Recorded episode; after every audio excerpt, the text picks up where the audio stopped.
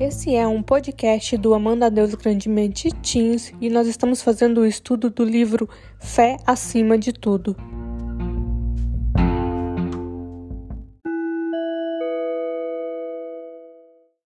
Nós estamos na semana 6, terça-feira, e a leitura que deve ser feita está em Gênesis 26, do verso 12 a 33, e o verso sopro está em Gênesis 26, verso 24.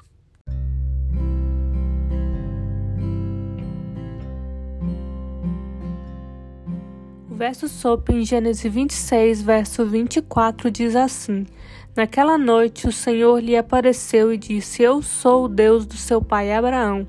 Não tema, porque eu estou com você.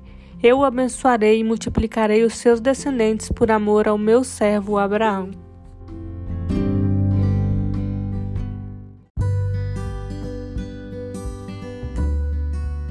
O Senhor certamente estava com Isaac. Assim como ele esteve com Abraão e o abençoou, Deus permaneceu com Isaac e continuou a abençoá-lo.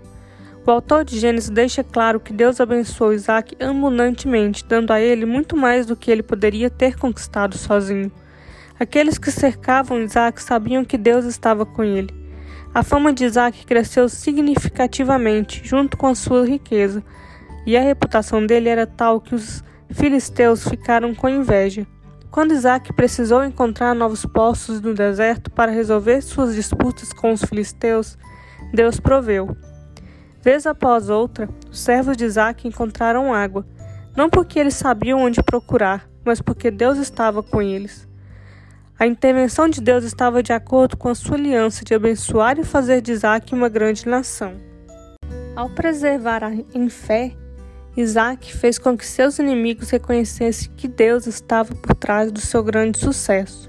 Os filisteus e outras nações ao redor tiveram que reconhecer a prosperidade de Isaac e o fato de que ele era abençoado por Deus. Isaac foi capaz de viver em paz com os outros povos por causa da sua fé. Ele acreditava que Deus proveria para ele. Portanto, sempre que havia uma disputa, ele se mudava. Ele sabia que Deus queria que ele vivesse em paz com seus vizinhos e confiava em Deus para prover uma maneira de que isso acontecesse.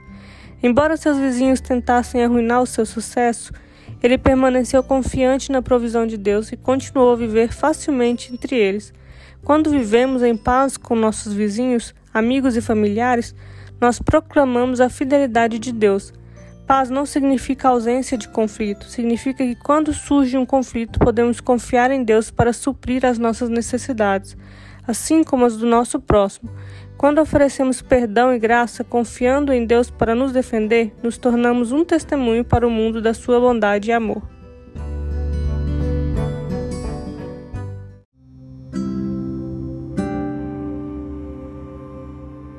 Senhor Deus, Pai amado, Pai querido, o Senhor oferece paz.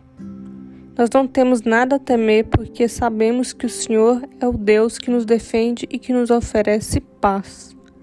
Ajuda-nos, Senhor, a viver pacificamente com aqueles que estão ao nosso redor, para que sejamos um testemunho, testemunho vivo da tua vontade e do teu amor, para que as pessoas vejam em nós o exemplo vivo da tua palavra e vejam em nós o amor de Jesus que transborda. Em nome de Jesus. Amém.